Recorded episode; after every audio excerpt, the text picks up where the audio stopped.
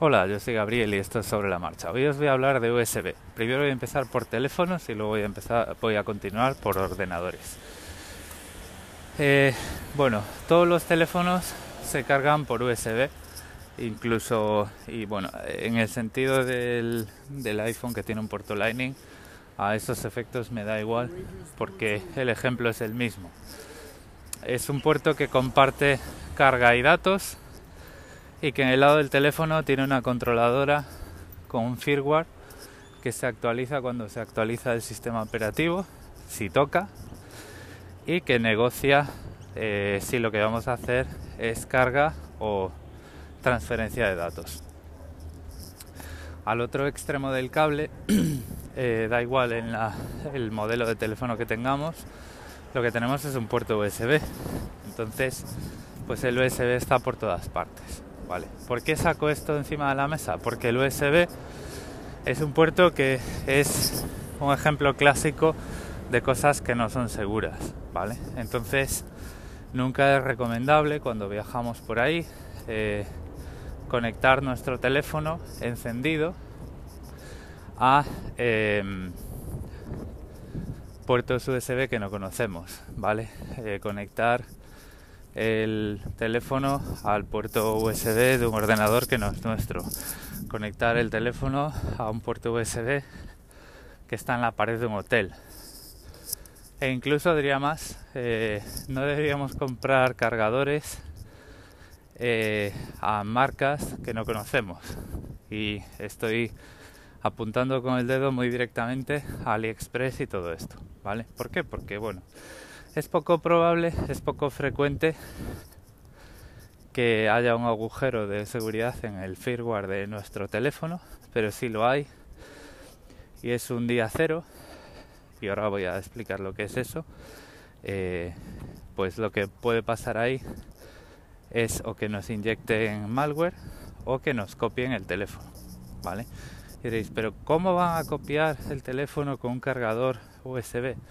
Bueno, pues dentro del cargador USB caben muchas cosas y cabe mucha memoria y cabe un microcontrolador y caben muchas, muchas, muchas cosas, ¿vale? Entonces, eh, bueno, siempre llevad en vuestra mochila o, o un power bank de una marca otra vez confiable porque esos power banks tienen puertos USB y dentro del power bank que es muy grande pueden caber muchas cosas Siempre llevad vuestro cargador. Si en el hotel veis que hay una eh, una pared con puertos USB, esos puertos USB no se pueden usar. Si vais a un bar y veis la estación de carga y veis que hay un poste con un montón de cables colgando eh, para enchufar vuestro teléfono y tal, pues tampoco lo uséis porque esos cables son USB. O sea, Ahí hay mucho que, evitar, ¿vale?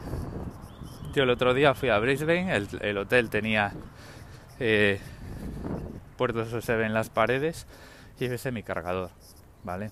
Eh, bueno, lo dicho, eh, cuando conectáis el cable de carga ahora mismo al otro lado del cable, dentro de vuestro teléfono, hay un firmware que puede tener fallos de seguridad no descubiertos. Un día cero es precisamente eso. Vamos a ver, eh, en el mundillo este de seguridad, en la información, se hablan de eh, brechas de seguridad o agujeros, exploits y días cero. Esos tres conceptos son importantes. Una brecha de seguridad es un fallo en el código que no, eh, bueno, pues que, que, está ahí y que podría ser aprovechado para asaltar un sistema, ¿vale?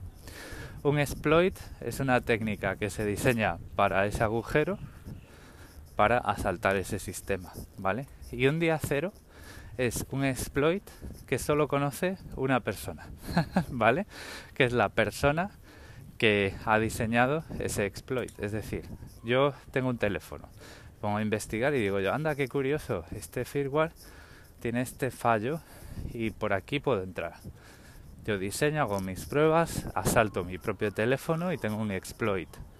En ese momento ese teléfono, esa versión del firmware tiene un día cero, es lo que se llama un día cero.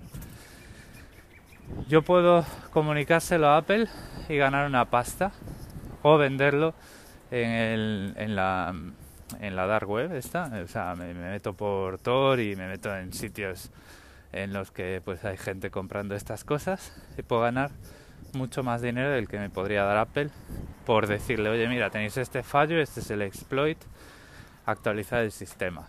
Apple podría llegar a pagar hasta un millón de dólares o algo así, ¿vale? O sea, estamos hablando de eh, cantidades importantes de dinero. Ahora imaginaos que una mafia pues compra un exploit un, un día cero y pues lo mete en un cargador USB y lo vende por AliExpress a 2 dólares. ¿Vale? Y ahora con el IoT es un cargador IoT y tú puedes dejar algo enchufado en casa y entonces como el cargador tiene conexión a wifi pues te puede decir cuándo está cargado y cuándo no. Bueno, pues ahí ya tenéis ese cargador enviando datos de los dispositivos que conectáis a través de ese exploit a sabe Dios qué servidores. ¿no? O sea, hay, hay muchas cosas que pueden pasar. Y el puerto USB, igual que hablábamos de la tarjeta SIM y de las notificaciones que se ven en la pantalla del teléfono, es, es otro vector por el que, bueno, pues cosas de estas se pueden propagar, ¿vale? Entonces, ¿cómo cubrir este vector? Es sencillísimo. Utilizas solo cargadores USB confiables, ordenadores que son vuestros o digamos que vuestras cosas, ¿vale? Yo creo que eh, todo el mundo ya empieza a ver que estas cosas son fáciles de, de evitar. Es algo tan sencillo como usar un cargador que es nuestro propio, ¿vale? Y lo que trato de, lo que estoy intentando es explicaros por qué eso es importante, ¿vale? Eso es un gesto muy sencillo, muy casual, de no, no, yo tengo aquí mi cargador, lo voy a cargar y tal. Eh, bueno, pues en un, determinada, en un determinado contexto, en un viaje a un hotel, yo conozco gente que cuando va a China luego eh, rompes, o sea, se lleva un teléfono de usar y tirar y luego lo tira, ¿vale? Y no, eh, no hace login en China en ningún servicio, cosas así, ¿vale? O sea, hay contextos en los que siempre, siempre, siempre eh, tenemos que eh, protegernos. Usar nuestro cargador es fundamental. Imaginaos que os vais a un Airbnb. Os vais a un Airbnb de un tipo que, pues eso, pues que tiene puertos en la pared, los tiene truchos y los tiene pues para eh, reventaros por lo que sea, ¿vale? Todas estas cosas son súper importantes. Luego podemos seguir hablando de hoteles y Airbnb y otra protección que tenemos que tener. Pero hoy me quiero quedar en el USB.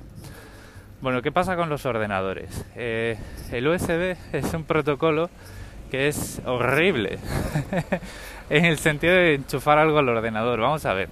Vosotros cuando enchufáis un teclado USB al ordenador, ¿os pide permiso para reconocer eso como un teclado? No, ¿verdad? A lo mejor en Apple te dice identifica este teclado para ponerte el mapa de teclado que más te conviene y tal, pero es, es algo eh, es algo súper super opcional porque mientras está esa ventana ahí, pues te la puedes dejar en segundo plano y puedes usar el teclado. Bueno, pues eh, hay USBs, hay llaves USBs que eh, son dispositivos falsas llaves USBs que se identifican como un teclado y que cuando las conectas al ordenador tienen una serie de macros grabadas ahí para pues pulsar la tecla de Windows, abrir una consola, empezar a teclear comandos, etcétera, etcétera. Y bueno, pues eh, estás mangado ya. O sea, como enchufes una llave USB eh, que no conoces a tu ordenador, date por date por tener unas altas posibilidades de estar siendo asaltado de la forma más estúpida, ¿vale? Y luego está el propio protocolo USB cuando se trata de eh, ejecutar datos. Hubo una versión del protocolo de, todo este esquema de USB, me parece que fue la 2 y pico, que era extremadamente inseguro porque tú cuando enchufabas eh, la llave o el dispositivo USB, el ordenador ejecutaba parte del firmware de ese dispositivo para identificarlo eh, y bueno, pues había un agujero de seguridad en las respuestas. El dispositivo podía ejecutar código en el ordenador como parte de esa respuesta y bueno, pues por una serie de cosas que pues no sé explicar, pero que estaban ahí, ese esquema era inseguro por defecto, era inseguro por defecto sin parche posible.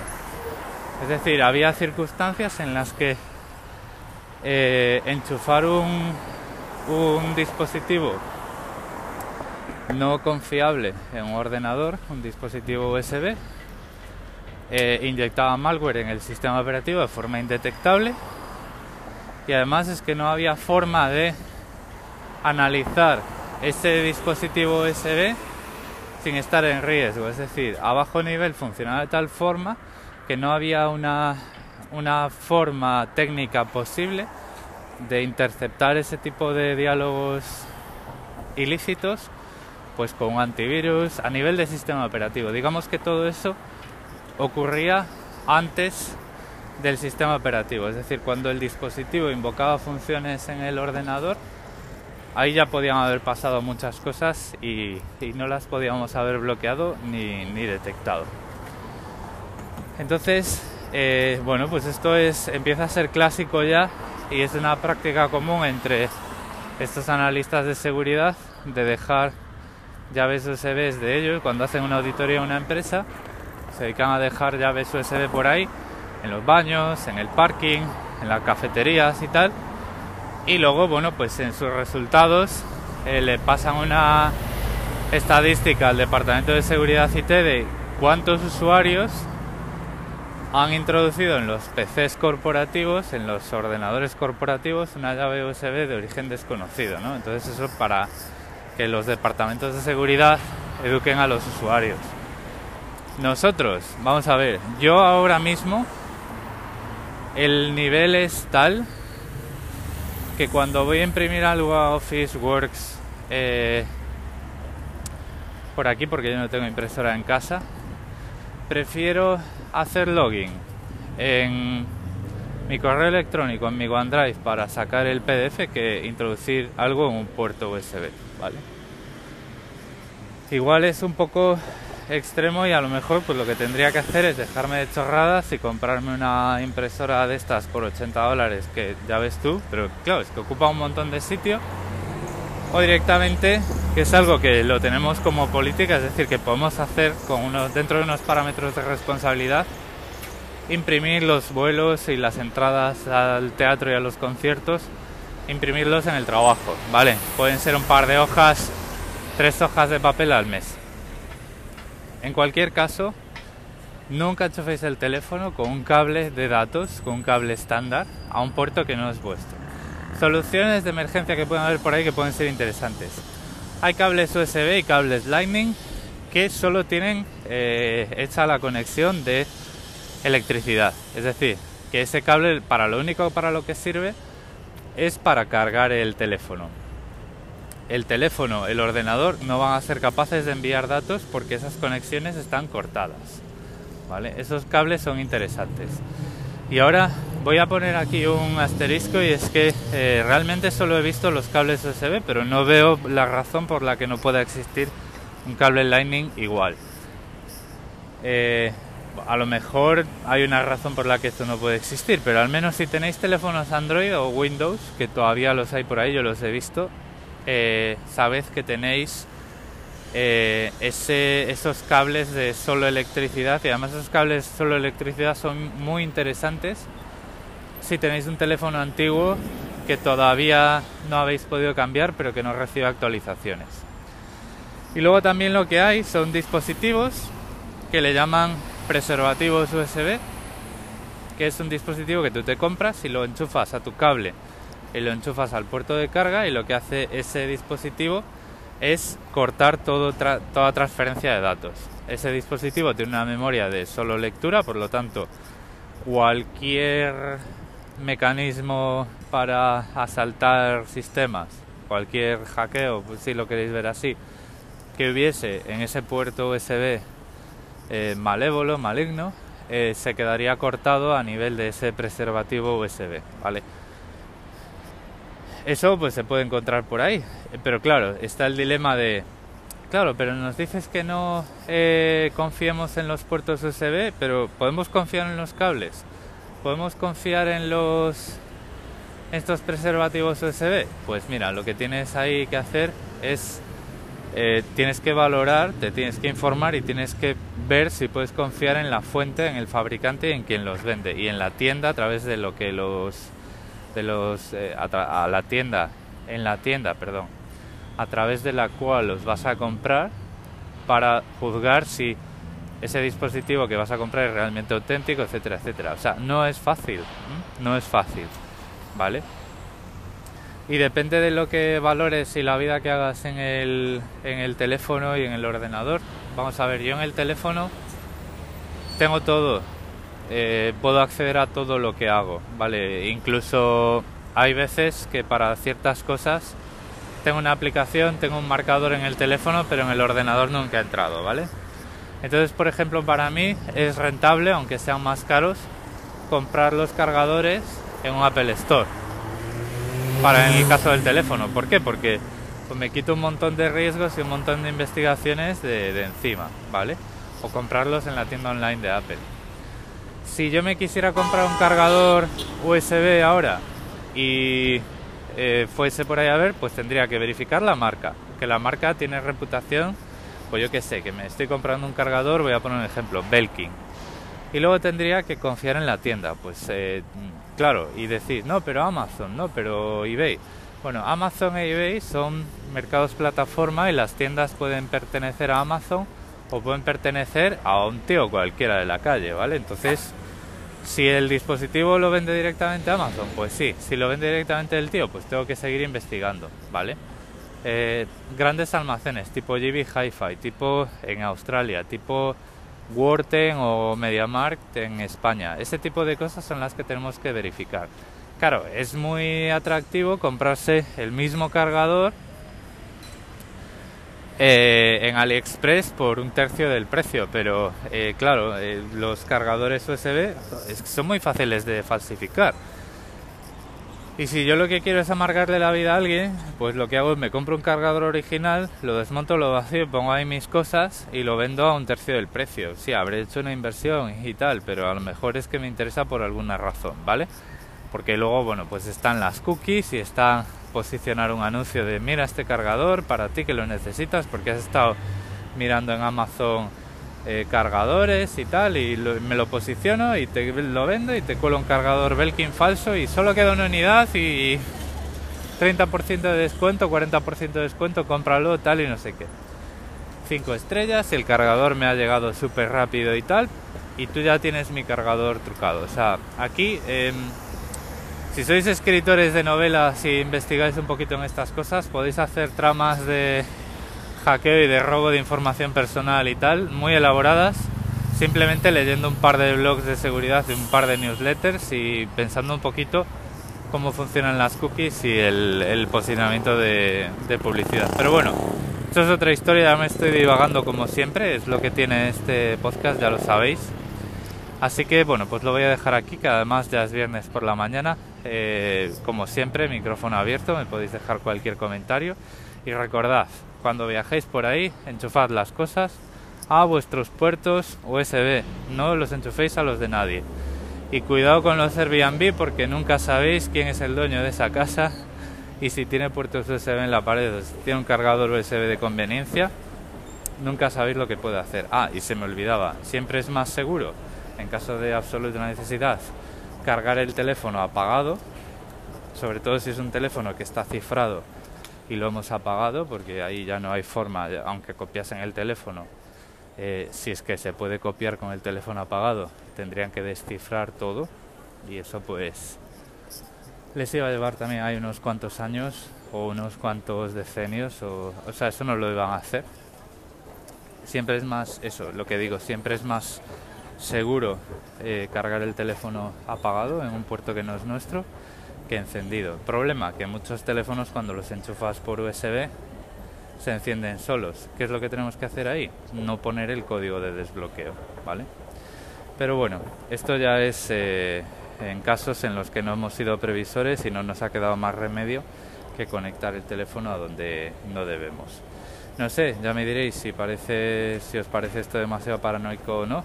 Pero bueno, pues lo que, de lo que se trata, ¿no? De contaros qué es lo que puede pasar en situaciones muy raras, eso sí, todo lo que queráis, pero que al fin y al cabo, qué es lo que puede pasarnos eh, si no conocemos bien cuáles son los vectores por los que nos pueden eh, atacar con los dispositivos que usamos todos los días.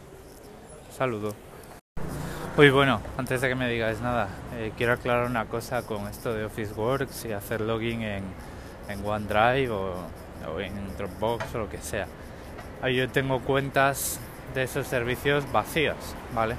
Es decir, lo que no voy a hacer es entrar a hacer login en un ordenador de cualquier sitio eh, con mis cuentas principales de este tipo de cosas. Habéis una cuenta de OneDrive de 15 gigas es gratis y ahí caben todos los documentos que puedas tener que imprimir cualquier, en cualquier tienda, en cualquier locutorio, en cualquier lo que sea, ¿vale?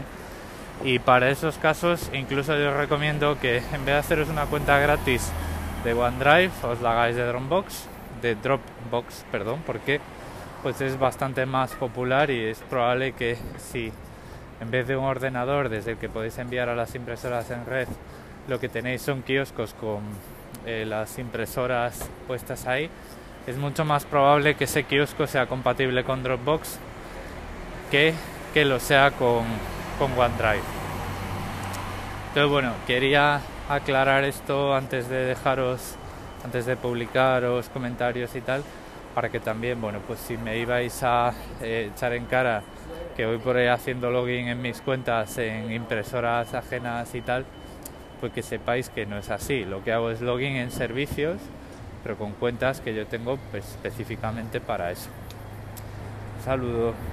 No sé, estoy pensando que debo estar quedando aquí como un paranoico de narices, pero es lo que hay. Al final, al final no importa ser el tío que más sabe de seguridad. Lo que importa es que atacarme a mí sea más incómodo que atacaros a vosotros. y entonces pues que los cacos vayan a por vosotros y no a por mí. Vale, bueno, esto es un poco decir así, pero yo creo que me entendéis, ¿vale? O sea, lo que importa es que cuando un oso persigue a un grupo de gente es eh, no ser el que menos corre, pero tampoco hay que ser el que más corre, sino hay que preocuparse de no ser el último y ya está.